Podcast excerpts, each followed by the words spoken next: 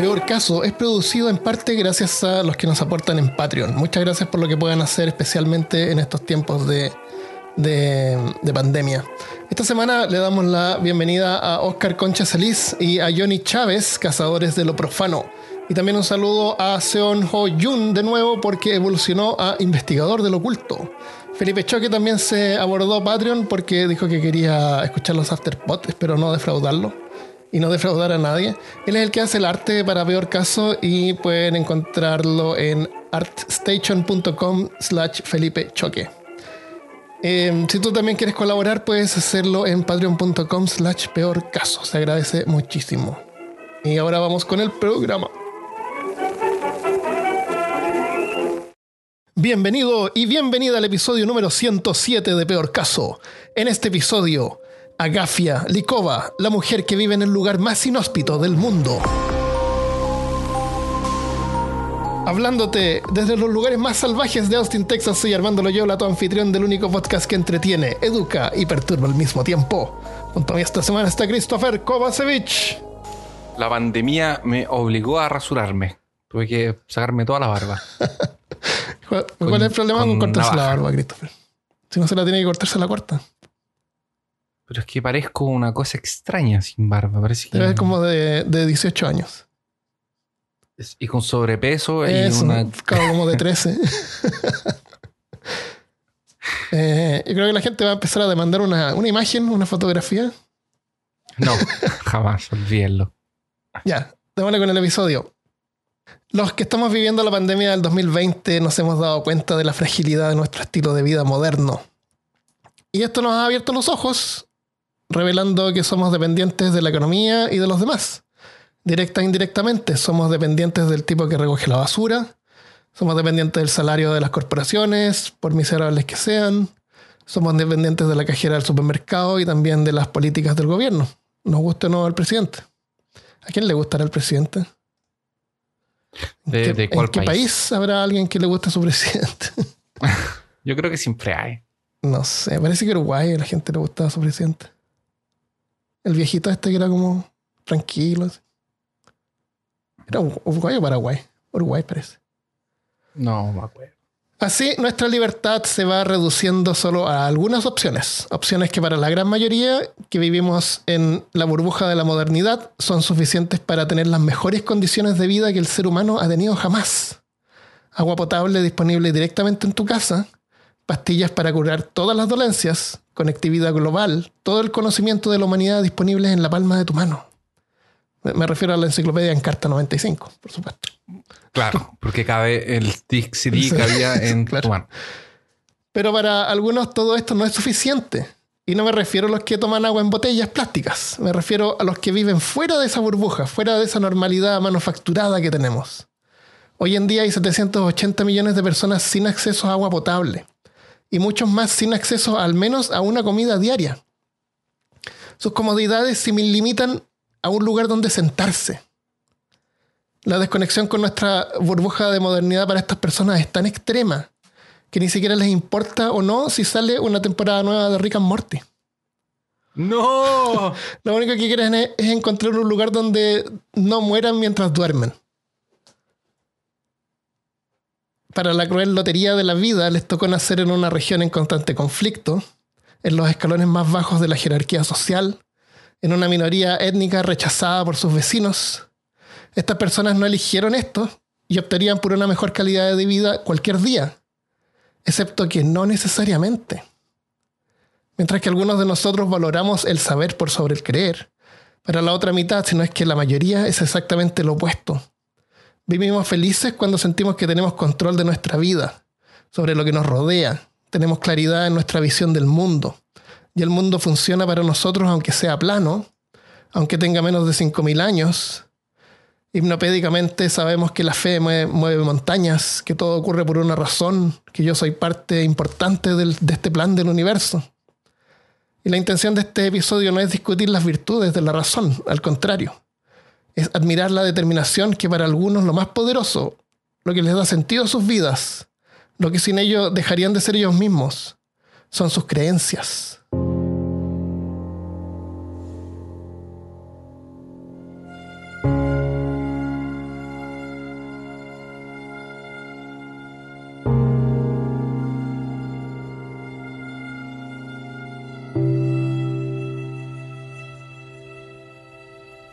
El taiga, en Siberia, es uno de los lugares más inhóspitos del mundo. Es la bioma terrestre más grande, con espesos bosques de coníferas, principalmente pinos, llamados también bosques boreales.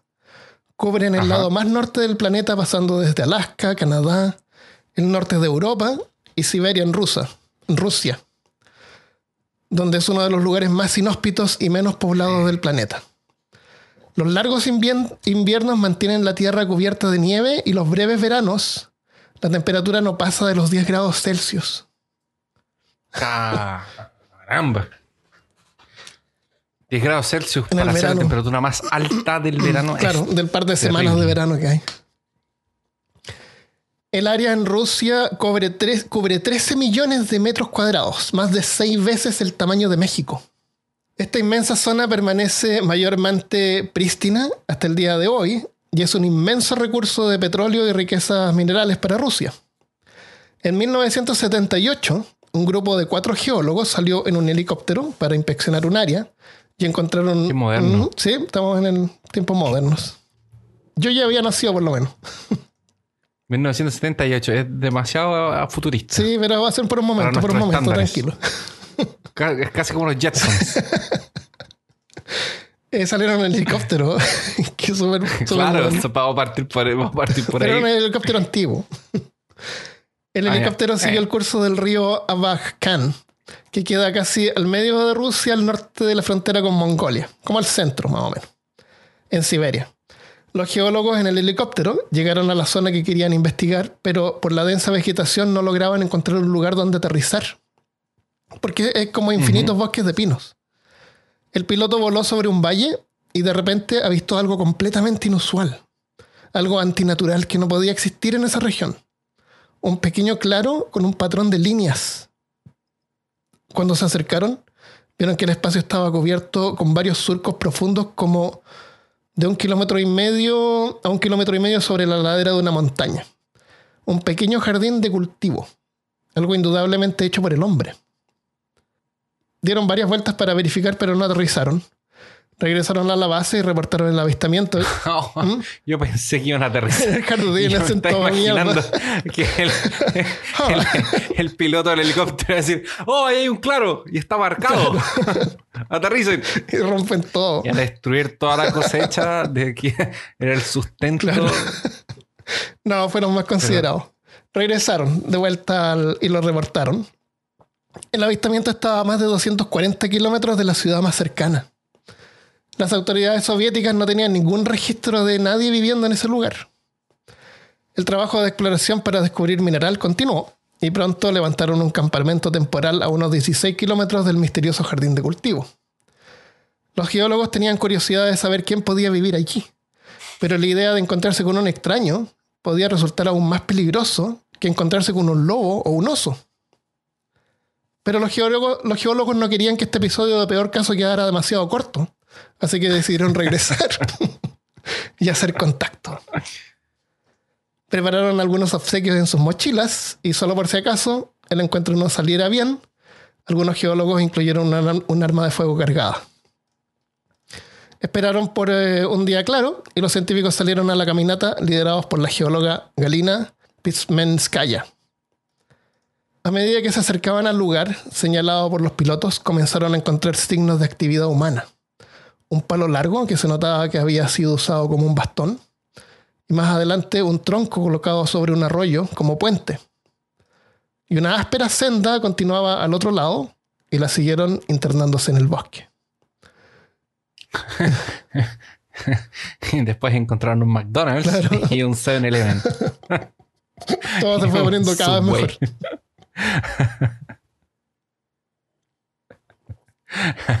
Pesmencaya declaró luego a los periódicos. Al lado del arroyo, al lado de un arroyo había una vivienda, ennegrecida por el tiempo y la lluvia. La cabaña estaba apilada por todos lados con escombros, cortezas, postes, tablones. Si no hubiera sido por una ventana del tamaño del bolsillo de mi mochila, habría sido difícil creer que gente viviera allí. Pero la vida, sin duda, nuestra llegada había sido notada, como pudimos ver. Una puerta se abrió crujiendo y la figura de un hombre muy viejo emergió a la luz del día. Una visión que era como salida de un cuento de hadas. El hombre estaba descalzo con una camisa remendada y reparchada, hecha de saco. Llevaba pantalones del mismo material, también en parches, y tenía una barba desaliñada. Su cabello estaba despeinado. Parecía asustado, pero tomando mucha atención. Teníamos que decir algo. Así que comencé. Saludos, abuelo. Hemos venido a visitar. El viejo. Les traigo paz. Venimos en paz. Take me to your Traemos libertad. El viejo no respondió de inmediato. Finalmente escuchamos una voz suave e incierta. Bueno, ya que han viajado tan lejos, es mejor que entren, dijo el viejo. Para los geólogos se sintió, como si hubieran viajado en el tiempo a la Edad Media. La vivienda no era mucho más que una madriguera, algo que podrían haber fabricado unos castores. Los geólogos recuerdan que era como una perrera baja y ennegrecida por el hollín. Y a pesar de un fuego, con un escape que era solo un hoyo en el techo, estaba fría como una bodega.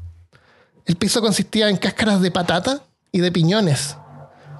Aún mirando en la penumbra, los visitantes vieron que en realidad era solamente una sola habitación, apretada, con hedor a moho, sucia, con un techo sostenido por vigas medias caídas. Y aún así, este era el hogar donde vivía una familia de cinco personas. Ah, Cinco personas. Los geólogos se pararon dentro pasmados. El incómodo silencio fue interrumpido por sollozos y luego lamentos. Vieron la silueta de dos mujeres. Una estaba histérica rezando. Esto es por nuestros pecados, nuestros pecados. la otra lloraba. ¿De verdad o lo inventaste? ¿Ah? ¿De verdad? ¿Es de verdad o lo inventaste? Estaba llorando, pensaba que era por sus pecados. La otra llorando. se- ¿Qué cosa que era por ¿Ah? sus pecados? Que habían llegado los, los científicos. Que eran extraños, no sé. A lo mejor eh, ahí voy a saber después quién podría haber sido. La otra llorando se dejó caer lentamente al suelo. La poca luz que atravesaba la única ventana cayó sobre sus ojos grandes y aterrorizados. Y ahí los visitantes se dieron cuenta que lo mejor era salir de ahí lo más rápido posible. Los visitantes se sentaron a unos pocos metros de la cabaña y sacaron sus provisiones para comer. Igual habían estado caminando como 15, 19 kilómetros más o menos. Ah, un montón. Para ellos los pocos kilómetros que habían recorrido igual habían sido extenuantes. No estaban acostumbrados. Estaban acostumbrados a andar en helicóptero. Después de una media hora, la puerta de la cabina de nuevo se abrió, crujiendo, y el anciano salió afuera con sus dos hijas, que ya se habían calmado, aunque todavía se veían asustadas, pero curiosas. Lentamente se acercaron a los visitantes y se sentaron alrededor de ellos. Los geólogos les ofrecieron lo que estaban comiendo, mermelada, té, pan, pero las mujeres lo rechazaron, murmurando, no se nos permite eso. Pismencaya, la, la líder de la exploración, les preguntó si alguna vez habían comido pan. El anciano respondió que él sí, pero las muchachas nunca lo habían visto. El anciano hablaba de forma más o menos clara, pero las hijas hablaban un idioma distorsionado por la vida que habían pasado en el aislamiento. Y cuando las hermanas hablaban entre ellas, para los visitantes sonaba como un arrullo lento y borroso. Nunca en su vida se habían encontrado con otra gente que no fuera su propia familia. Esa tarde los visitantes se retiraron, pero en el curso del tiempo continuaron regresando, entablando una amistad y lentamente fue emergiendo la historia completa de la familia.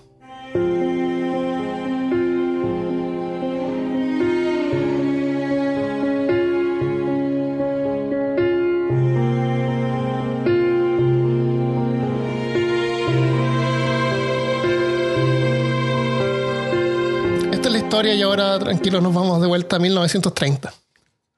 Ah, ya, está. Gracias por llevarme de nuevo a, mi regresar. casa. Oh, me hizo un... Esto, esto puede quedar entre nosotros. ¿Qué? Está medio, está medio- está medio frío. Ah. Me hizo un, un whisky con Coca-Cola en un jarrito. Está tan rico. Oh, qué rico.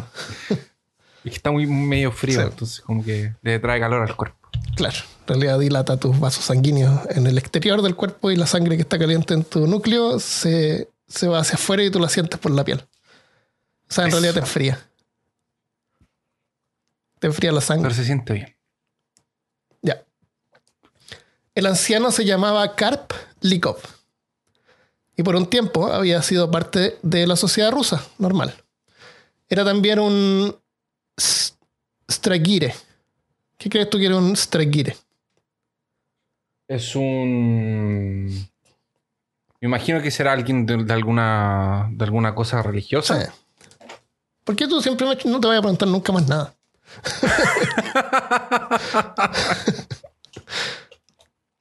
Ya, te digo otra cosa entonces. No, porque si me dice otra cosa va a ser la acertada. no, está bien.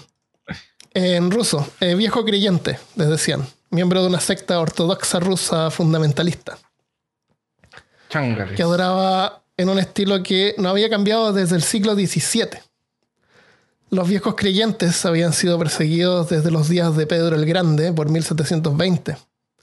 Likov hablaba de eso como si fuera como si hubiera pasado ayer. Pedro el Grande, zar de Rusia, había muerto hacía más de 250 años, pero para el anciano era un enemigo personal. Según él, nada menos que el anticristo en forma humana recordaba que el zar había aprobado una campaña para modernizar Rusia. Este otro zar. El zar cuando él estaba vivo, en 1930. Nació como en 1910. Eh, él tenía como 15 años cuando murió Rasputín. Oh, qué dirigido. Capaz que era amigo de Sí. Rasputin. Recordaba que el zar había aprobado una campaña para modernizar Rusia y había que pagar un impuesto si uno quería mantener una barba. El vello facial estaba sujeto a impuestos. Y los que no pagaban les cortaban la barba por la fuerza. Como, que me pasó, Claro. como lo que me pasó a mí. Claro, Que fui obligado a, por esta pandemia a pagarme la barba. No es que Pedro el Grande haya sido lampiño y le tuviera envidia a los barbudos. No, la barba larga era un estilo que llevaban los cristianos viejos creyentes que perseguían. El impuesto era una excusa, lo que querían era que se convirtieran o fueran elimi- eliminados. El viejo Likov recordaba cosas más modernas y se quejaba también de un comerciante que por el 1900 le había don- que estaba donando patatas, pero les negó las patatas a los viejos creyentes. Para la familia Likov, las cosas empeoraron durante la Revolución Rusa, cuando los eh, bolcheviques, ateos malvados, se tomaron el poder. Bajo los soviéticos, las comunidades aisladas de viejos creyentes habían huido a Siberia para escapar de la persecución, pero los seguían acosando y así comenzaron a retirarse cada vez más lejos de la civilización. Durante las purgas de la década de los 30, 1930, con el cristianismo bajo asalto, una patrulla comunista llegó a la villa donde vivía con su familia y hermano. Los soviéticos quemaron las iglesias y apresaron a muchos, y a los que trataban de escapar les disparaban. Y así el hermano de Karl Likov murió frente a él. Pero Likov tuvo mejor suerte y logró escapar por el bosque con su familia. Karp, su esposa Akulina, un hijo llamado Sabin, de nueve años, y Natalia, una hija de solo dos años. Escaparon con las posesiones que lograron cargar y algunas semillas. Con los años se fueron retirando cada vez más en las profundidades del taiga, por miedo a que los bolcheviques los encontraran, hasta que finalmente se asentaron en el desolado lugar donde habitaban. Había un río cerca, pero incluso llegar ahí por bote era muy difícil. Armándose una cabaña tosca, sobrevivieron Yaculina, la esposa del viejo Karp. En plena naturaleza dio a luz a dos hijos más, Dimitri en 1940 y Agafia en 1943. ¿Será que ellos mantenían el. El- el, el, el calendario? ¿O ¿Seguían marcando los días? A lo mejor le hicieron pruebas de carbono 14. Pues. Eh, crecieron sin, sin nunca haber visto a un ser humano que no fuera miembro de su familia. Todo lo que Agafia y Dimitri sabían del mundo exterior lo aprendieron completamente de las historias de sus padres. Y siendo ultraconservadores, tampoco era que tuvieran muchas historias que contar. Los más jóvenes sabían que habían lugares llamados ciudades donde los humanos vivían en edificios altos. Habían escuchado que había otros países además de Rusia, pero para ellos eran conceptos abstractos. Su única lectura Claro. eran libros de oración y la Biblia familiar antigua. Y para entretenerse se contaban los sueños. Qué entretenido. Imagínate si no soñabas, iba a tener que inventar Claro, algo. porque. ¿Cómo no iba a Y, y con las experiencias que tenían, los sueños no deben haber sido muy diversos. O sea, vi un oso Claro. en el borde y el oso me persiguió y me escapé. Bueno, pero el oso podía salir volando, el oso podía transformarse en un lobo, Puede ser como, y se podía transformar en Conejo. un pino. Conejo. como- como cinco animales. Podía ser un, un oso con orejas de conejo. Claro, sí, no, variando, sí, uno por hay que día. tener imaginación. Eh, Acolina, la madre, había usado la Biblia para enseñar a sus hijos a leer y escribir, usando palitos de, abe- de abedul afilados sumergidos en jugo de madre selva, como pluma y tinta. Qué medieval. Dios mío. Completamente sobrevivencia a nivel. Como algo salido del Señor de los Anillos. Casi. La aislada vida de los Likov estaba lejos de ser como la casita en la pradera. Ah, se me cayó la licencia de conducir. la supervivencia en el salvaje bosque era casi imposible, dependiendo solamente de lo que lograban cargar. Era una lucha reemplazar las pocas cosas que tenían. Hicieron chanclas con corteza de abedul. La ropa gastada había sido parchada y reparchada hasta que se deshizo. Luego tuvieron que reemplazar la tela con cáñamo que tenían que cultivar a partir de semillas. Te quería, hacer una camisa. Lo primero que tienes que hacer es plantar una, un- unas semillas de cáñamo. Para comida, la familia recolectaba lo que podía durante el verano. Espera, ¿y por qué, por, por qué vivía en un lugar pequeño? No entendí. ¿Por qué nunca hicieron una casa grande? No tenían cómo, no sabían imagino, ¿no? cómo, supongo. Hacían lo que podían, apilaban así unas maderas. Nunca, no, el, el padre no era, no sabía, no, no tenían conocimiento de... Ah. No, no vieron nunca este canal de YouTube donde está el tipo que hace cositas con palitos. no había eso en ese tiempo. Y no salía nada en la Biblia No estaba- de sobre construir tu No está casa. el canal de YouTube que el gallo El gallo, el gallo que con el cabe en el sujeto que- y hace las tacitas de greda. un- claro. Después hace el horno, Claro, prende eso no existía. Hubiera sido bien útil. Está bien. Sí. Eh, la- para la comida, la familia recolectaba lo que podía durante el verano, pero como era imposible reparar las ollas que tenían, habían llevado algunas ollas, pero ya con el tiempo se habían oxidado y no se podían usar, estaban llenas de hoyo. Así que los dejaron incapaces de poder cocinar lo- los alimentos. Y su dieta se No. redujo principalmente a papas apanadas mezcladas con centeno molido y semillas de cáñamo. La familia igual estaba agradecida con la abundancia de agua fresca y la abundancia de árboles de alerce, abeto, pino y abedul que habían. Arándanos y las frambuesas estaban al alcance de la mano, la leña también, y los piñones caían directamente en el techo. Y por el hoyo del techo al suelo. Pero los licos vivían permanentemente al borde de la hambruna. Para comer carne, otra vez tuvieron que esperar a que Dimitri alcanzara la madurez y pudiera atrapar animales para carne y pieles. ¿Y por qué el papá no buscaba? Porque estaba viejo ya. Ah. Esto fue hasta la década de los 50, sin ningún tipo de armas, incluso arcos. Dimitri solamente podía cazar cavando trampas o persiguiendo presas a través de las montañas, corriendo detrás de ellos hasta que los talimanes se colapsaban por el agotamiento. Hablamos de eso en el episodio se- 78. De correr, ¿o no? Sí. Cuando hablamos de correr. Sí. A lo mejor cazaban algún conejo que caía en la trampa, decían hoyos así, un hoyo con palos puntudos, cosas así que caía se moría. No sé. cosas así. Yo creo que ni siquiera eso debería haber hecho. Dimitri acumuló una resistencia asombrosa. Podía cazar descalzo en el invierno. Y no era que tuviera alguna opción. Con sandalias de corteza de árbol le deben haber durado unos 5 o 10 minutos corriendo. Sí. Pero era resistente, espalda fuerte. A veces volvía a la cabaña después de varios días, después de haber dormido a la intemperie por solo, a solo 4 grados Celsius sobre la escarcha. Regresaba a la cabaña con un joven alce sobre sus hombros. Sin embargo, la mayoría del tiempo no había carne y su dieta gradualmente se fue volviendo más monótona. Los animales salvajes destruyeron su cosecha de zanahorias. Yagafia recuerda que a fines de la década de los 50 como los años del hambre. Agafia recuerda, comíamos hojas de árbol, de cervra, de cerva, raíces, pasto, hongos, cáscaras de papa y corteza. Teníamos hambre todo el tiempo. Cada año teníamos que decidir si comer todo o dejar algo para semilla, para sembrar. Sí. La hambruna era un peligro siempre presente y las cosas se pusieron aún peor en 1961, cuando nevó en junio y la dura helada mató todo lo que habían estado creciendo en su jardín. Qué horrible. En la primavera, la familia se ve obligada a comerse hasta los zapatos. Deben haber hecho zapatos de cuero. Puede ser. Más sobre eso en el episodio de canibalismo. Comer eh, cuero. Acolina, la madre, decidió ceder toda la poca comida a sus hijos. Y ese mismo año ella murió de hambre. Se sacrificó por los hijos. Ah, qué triste. El resto de la familia se salvó, por lo que consideraron un milagro. Un solo grano de centeno lo vieron brotar en el jardín. Así, una, una plantita. Los licos pusieron una cerca alrededor del brote y lo vigilaban día y noche para evitar que los ratones y ardillas se lo comieran.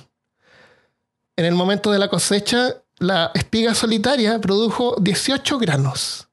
Y de esos 18 granos, minuciosamente, reconstruyeron su cosecha de centeno. Oh, Una plantita. Una plantita lo salvó.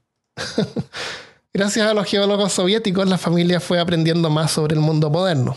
No sabían que había ocurrido una Segunda Guerra Mundial. Los científicos le contaron, Oh, es verdad. Estaban aislados en ese tiempo. no tuvieron idea de qué pasó eso. No tenían idea que ya había Estaban pasado la lejos revolución que ni rusa, que siquiera- ya no estaban siendo perseguidos. Claro. No sabían que el hombre fue a la luna. Carl nunca creyó que el hombre había llegado a la luna. No les- eso no se los creyó. Bueno, mi mamá no les cree. Tampoco. Él no lo aceptó. Lo que se aceptó rápidamente fue la idea de los satélites.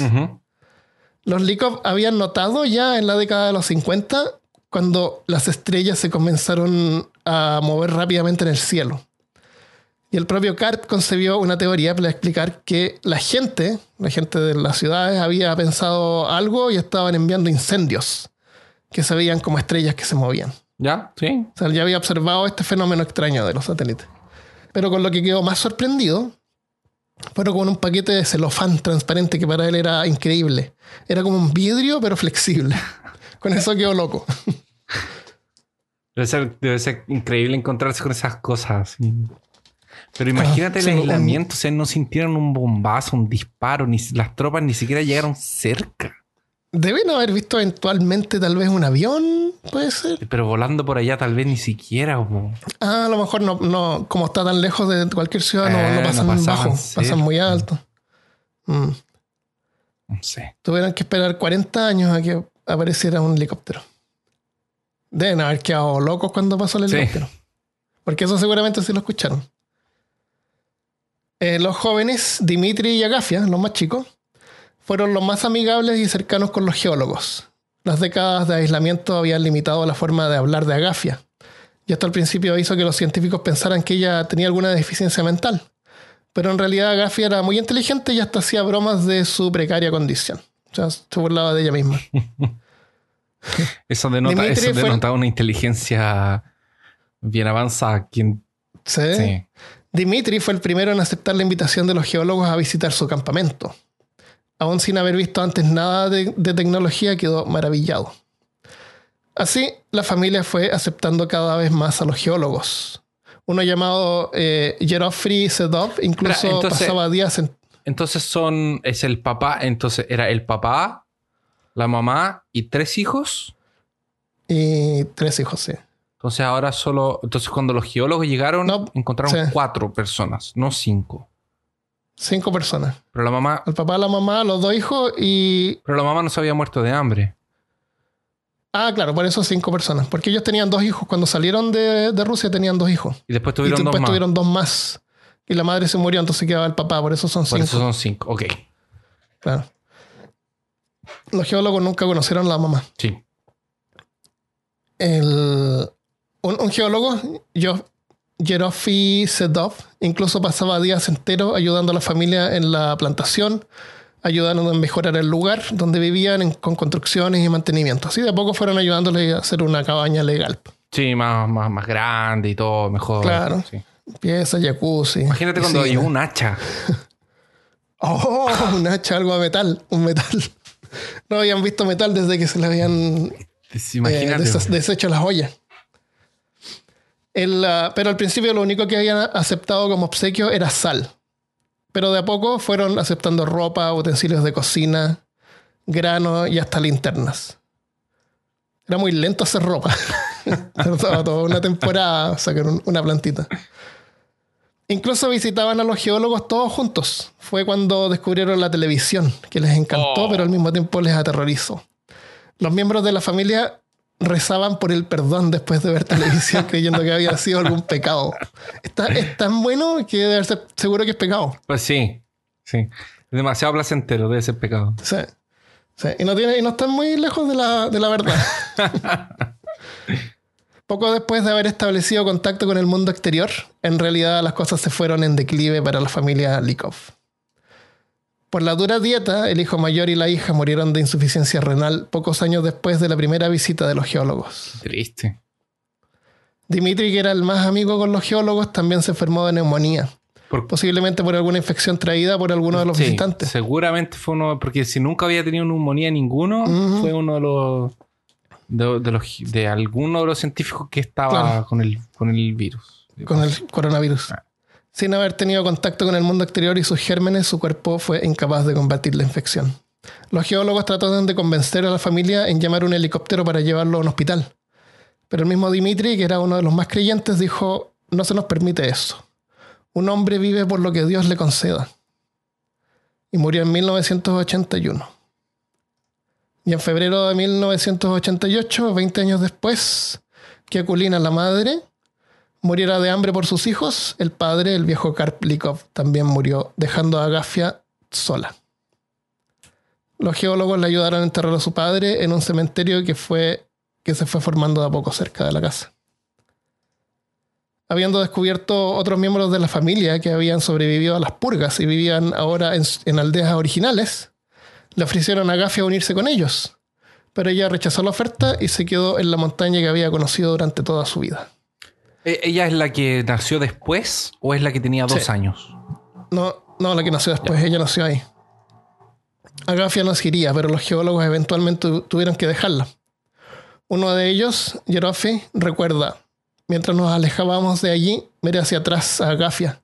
Ella estaba de pie junto a la ruptura del río con una, como una estatua. No estaba llorando. Ella insistió, sigan, sigan. Recorrimos otro kilómetro y miré hacia atrás. Todavía podía ver su silueta parada allí. Qué triste haberla dejado. Sí, debe haber Que sido tienen que terrible. seguir para- trabajando a otros proyectos, tienen que ir. Imagínate decirle así, ya nos tenemos que ir, adiós. Y dejarla sola después que murió toda su familia. Agafia nació en 1944 y hoy tiene 76 años y aún vive en la montaña sola. Eh, Yorofei Sedov, uno de los geólogos, regresó a vivir sus últimos años cerca de Agafia y, se mantuvieron amigos. Aunque Agafia cuenta que en un par de ocasiones se comportó de forma pecaminosa. se, debe haber, apasi- se debe haber enamorado de. Sí. Jerofi falle- falleció en el 2015, a sus 77 años, dejando a Agafia sola de nuevo. Hasta el día de hoy, con una sonrisa en la cara, aún claramente visible detrás de sus marcadas arrugas, Agafia recibe visitantes esporádicos que le llevan alimentos y materiales. Le ayudan en el mantenimiento de su hogar, y aunque tiene un teléfono satelital para emergencias que usó una vez para que fue trasladado a una ciudad por un problema en las piernas, ella siempre regresa y continúa viviendo en forma austera y manteniendo su fe religiosa. Sus, sus posesiones no son más que un montón de gatos, un perro, una cabaña donde prende el fuego todavía con yesca y pedernal, y su Biblia y textos religiosos que están a punto de desmoronarse, pero mantiene cuidadosamente envueltos en tela sobre una mesa frente a una ventana por donde cada día ve la tierra que la vio nacer y donde sabe que un día se unirá a su familia en un pequeño cementerio junto a su casa, en la plena soledad de las montañas del Taiga, en Siberia, uno de los lugares más inhóspitos del mundo.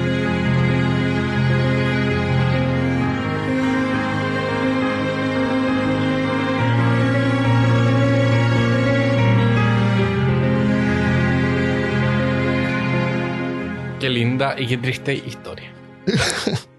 Y Agafia está viva todavía. Eh, por lo menos no, no- no vi ningún reporte de que no. Está, ¿Viste fotos de la familia? ¿Será Sí, que los no, científicos hay, hay docu- hay documentales. Ah. Hay documentales, hay como dos o tres documentales buenos. Hay uno de Vice. Hay uno que está traducido a español que lo voy a subir a la página para que lo vean. Es súper interesante. Aparece ella, aparece el viejo, el, el- el geólogo que se fue a vivir con, cerca de ella. Ya. Eh, el geólogo le faltaba una pierna. Es increíble verlos cómo viven eh, a un ritmo, pero totalmente atemporal para nosotros, lento. El- hay una escena donde el viejo va a recolectar agua al río con bastones, tiene que ir. Y, y tiene como una, un cana- una, una cosa metálica así que tira con cuerda al río para que se llene con agua. Y después lo tira de vuelta. Le pone la tapa. Y después camina un paso con las muletas y mueve el tarro unos, unos centímetros hacia adelante. Después da otro paso y mueve el, el tarro de nuevo hasta llegar a su casa arriba. Y a Gafia también en otra la muestran eh, recolectando. Ella tiene que cortar. Aunque ahora tiene muchas más cosas. Eh, tiene un horno y cosas para vivir así, Ajá. sobrevivir mejor. Eh, igual tiene que cortar la leña ella misma. salir a cortar leña. Se ve así cuando corta leña, pone la leña como una especie de. de, de- ¿Cómo se llaman estas cosas que ponen en la nieve? Como para andar. Un, Un trineo. un trineo, claro, una especie de trineo, y el trineo se desliza y se va, y ella también se tiene que deslizar y se cae. Y una mujer como de casi 80 años. Es increíble, es increíble verla. Y, y- y lo que más me, a mí me, me deja pensando es que. eh, es que uno está constantemente como tratando de validar su vida, de qué es lo que yo hago útil en esta vida. ¿Cuál es, el, cuál es la virtud última de la vida? ¿Es hacer algo útil para los demás? ¿Es ayudar a la humanidad en alguna manera? ¿Es ella una mala persona porque nunca hizo en realidad nada fuera de, No, de su propia claro vida? no. ¿Es egoísta? No lo es. Es ella eh, tampoco ha dañado a nadie nunca. Eh, no sé, es una historia como que inspira y te deja pensando así, ¿cuál es, cuál es el objetivo de la vida? Y que te demuestra que se puede sobrevivir en cualquier condición. Eh. Y ella feliz, ha, ha regresado, ha ido a la ciudad, en- ha visitado a sus familias, la han tratado de convencer de que se quede. Y no le gusta, no le, no le gustan los autos, dice que casi se muere una vez que fue a la ciudad y habían autos día y noche pasando. Imagínate se el podía ruido. respirar. Imagínate el ruido Sí. que debe ser para ella todo lo Ella- para ella es todo, y es todo más lento, habla lento también. No- Tú vas a verla, ¿Para qué? ¿Para qué se- lo- no, no necesita apurarse? Sí, ¿Para qué apurarse? no, tiene todo el tiempo, sí. Pero es increíble verla. eh, es, eh, es excepcional. Así que eso, Agafia Likova. Qué grande gafia. Sí. Eh, así que eh, están escuchando, vean los documentales, los vamos a dejar en peorcaso.com. Hay más sobre la historia de ella, hay, hay libros también. Eh, es bien interesante. Te, Sí, deja, sí. te deja así como, como pensando, se queda como en ti. Cuando hablaste de, ellos, yo no conocía la historia. Me suena, pero debe ser porque me imaginé mucho las fotos de Diatlov cuando estábamos viendo. Claro. Eh, Sí, hay fotos también de, de los primeros exploradores. Tomaron fotos, se ve su cabaña, que cabaña, que Sí. un montón de palos apilados donde vivían. sí. y el. Y me acordé de ese caso del japonés que estaba en la vietnamita. Era un japonés, era un vietnamita, era, era uno de esos dos. Parece que era un japonés que estaba en medio de un bosque. Que Ah, eso no sé, no, era no el último sobreviviente de su pelotón y pensó que era. Y est- estuvo. No supo que la Segunda Guerra Mundial se había acabado. Y como Oh, 15 o 20 años después lo encontraron. oh, y él todavía creía que, sí, todavía creía que estaba en guerra. Ah, estaba escondiendo de los aliados y cosas. Él estaba en guerra defendiendo. o- a como- de algún- creo que la última orden que le dieron fue como: ah, defienda esta posición. Y se quedó ahí. Ah, y se quedó ahí. Wow. y nunca lo un fueron a un. NPC. no- no- nunca- exactamente. Esa historia también es interesante, hay que buscarla. Sí, día- bueno. Interesante. Sí. Bueno, eso es lo que tenemos por hoy. En el... Mira, es una historia triste, pero con esperanza. Te Sí, deja un mensaje, te deja un sí, mensaje positivo al final. Yo, por la introducción que diste, la verdad, Armando, al principio pensé que me iba a salir llorando y queriendo cortándome la pena. Pero eh, al final quedé con una sensación un poco más de. Sí. Y todo porque el padre no se quiso afeitar. Y todo porque no se quiso pintar la barba. Por, eso, por eso te dije que... Pero viste que que- persecución es mala para cualquier perseguir.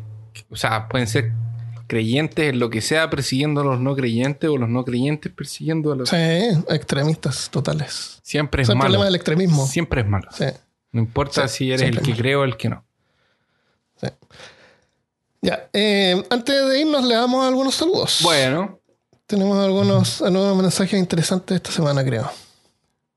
Bueno, esto es en Facebook, es un mensaje de Facebook.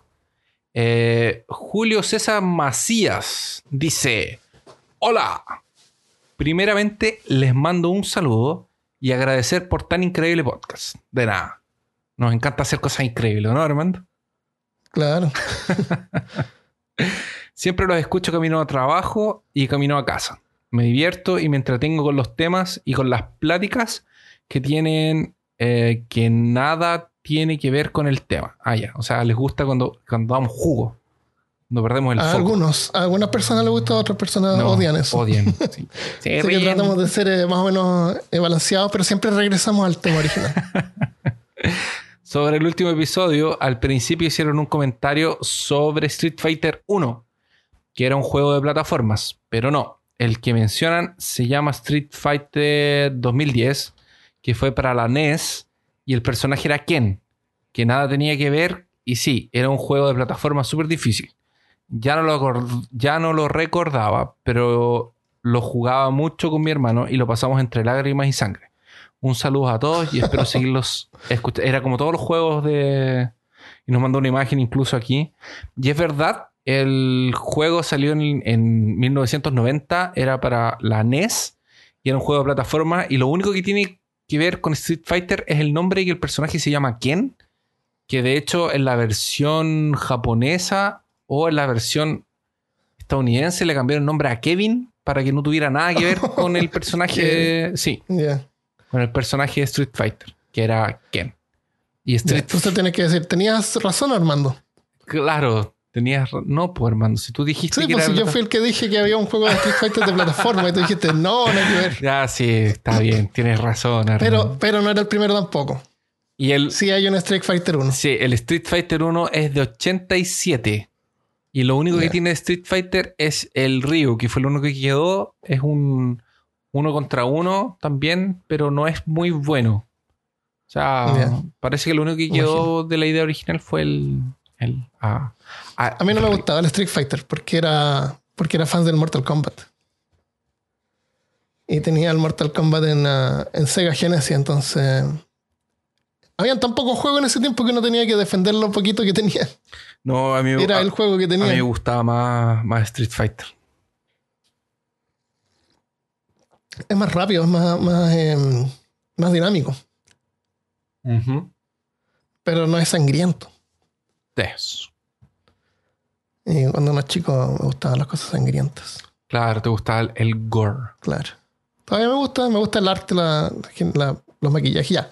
Gracias entonces. Eh, Muchas gracias por el aporte. Alonso Gris nos dejó un mensaje en, en la página, en el comentario en la episodio 106 de MK Ultra Control Mental. Ajá. Hola queridos amigos de Peor Caso. Este es mi intento número 3 de saludos. Siempre espero con ansias escuchar que me saluden al final de un capítulo, pero nunca pasa.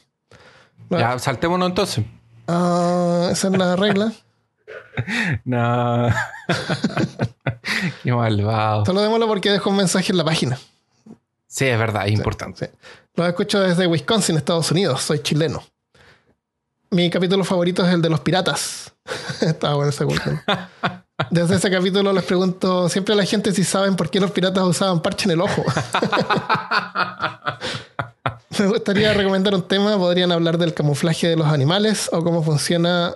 O cómo funciona. Otro tópico que me gustaría recomendar es sobre el 5G y su impacto sobre nosotros. Un abrazo.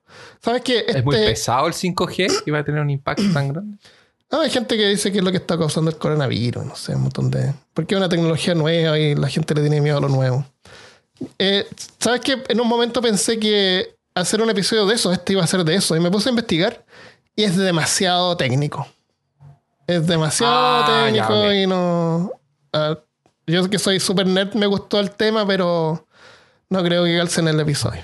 Cómo funcionan No, las no redes, tendríamos los tipos de antena, ah, qué sé yo. Eh, así Sí, que sí, yo creo que no. Pero es interesante, así que si el, pueden buscar en internet. Gracias, Alonso, de todas maneras. Gracias, Alonso.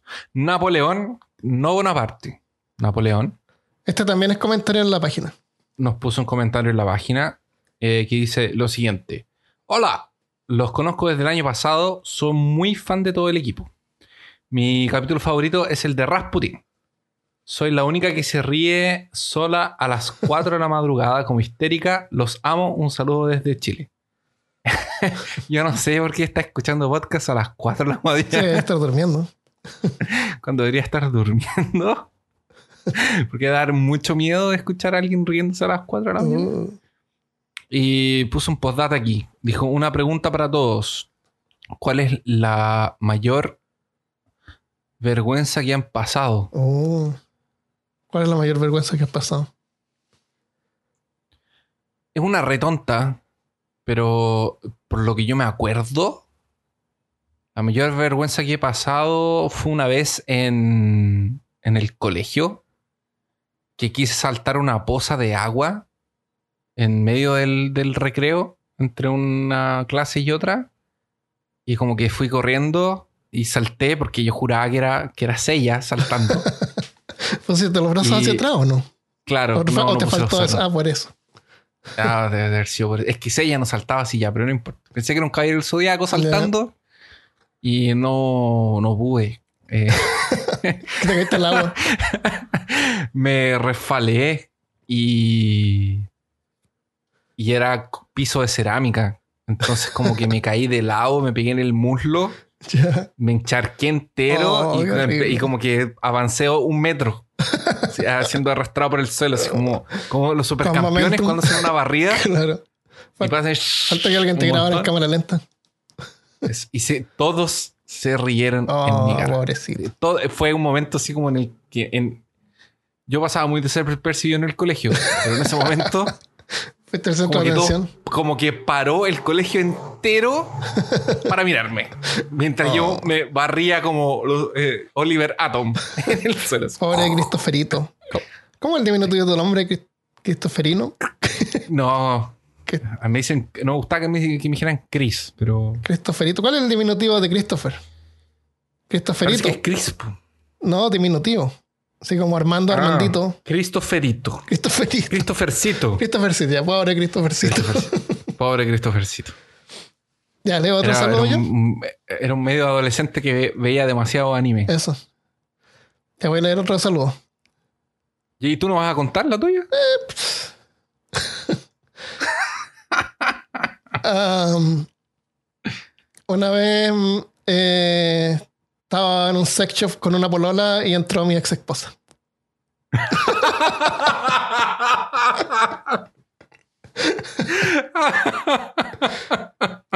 Quedé marcado por años, por años pensando en que me había visto y qué vergüenza. Y años después hablé con ella pues, y le conté y me dijo que no me vio. sí, pues ya me había separado y habían pasado meses y, y una ¿Eso fue niña que conocí en Santiago? Santiago se, me fue a visitar a La Serena cuando había La Serena.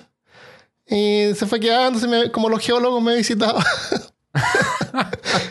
y me cocinaba, me ayudó así porque yo vivía así en forma precaria también. y, y fue en un momento así como de emancipación. Pasamos y fuimos a ver el sex shop de, de La Serena. Estoy Ya. adentro mirando así y de repente entra mi No debe haber esposa. sido un lugar muy grande. No, y entra mi esposa y habla algo con el, con el cajero. Después se fue. Después me contó que había, parece que eh, estaban hecho, haciendo algo en la universidad y fue a ver si vendían condones. Como para Ah, inflarlos, ya. para hacer una broma. Ah. Pero sí, fue bien eh, vergonzoso. Y, y no, no había condones en el sex shop. No sé, no sé si había o no. ¿Y Yo qué me quedé sin haciendo en ese momento? Como Me- de no, quedé- espalda mirando me carátulas de video. así, como, Así, agachado, sin moverme. oh, guerras estelares. Claro. Ah, Los piratas caribeños. Oh. claro, le digo a mi polola, oye, esto es un sex shop. Yo pensé que era otra cosa. Estoy en una galería de arte. Estas figuras ¿Dónde son están las películas de acción? Estas figurillas Sí, que pero aquí están. Pues. ¿Qué son estos tótems? Claro.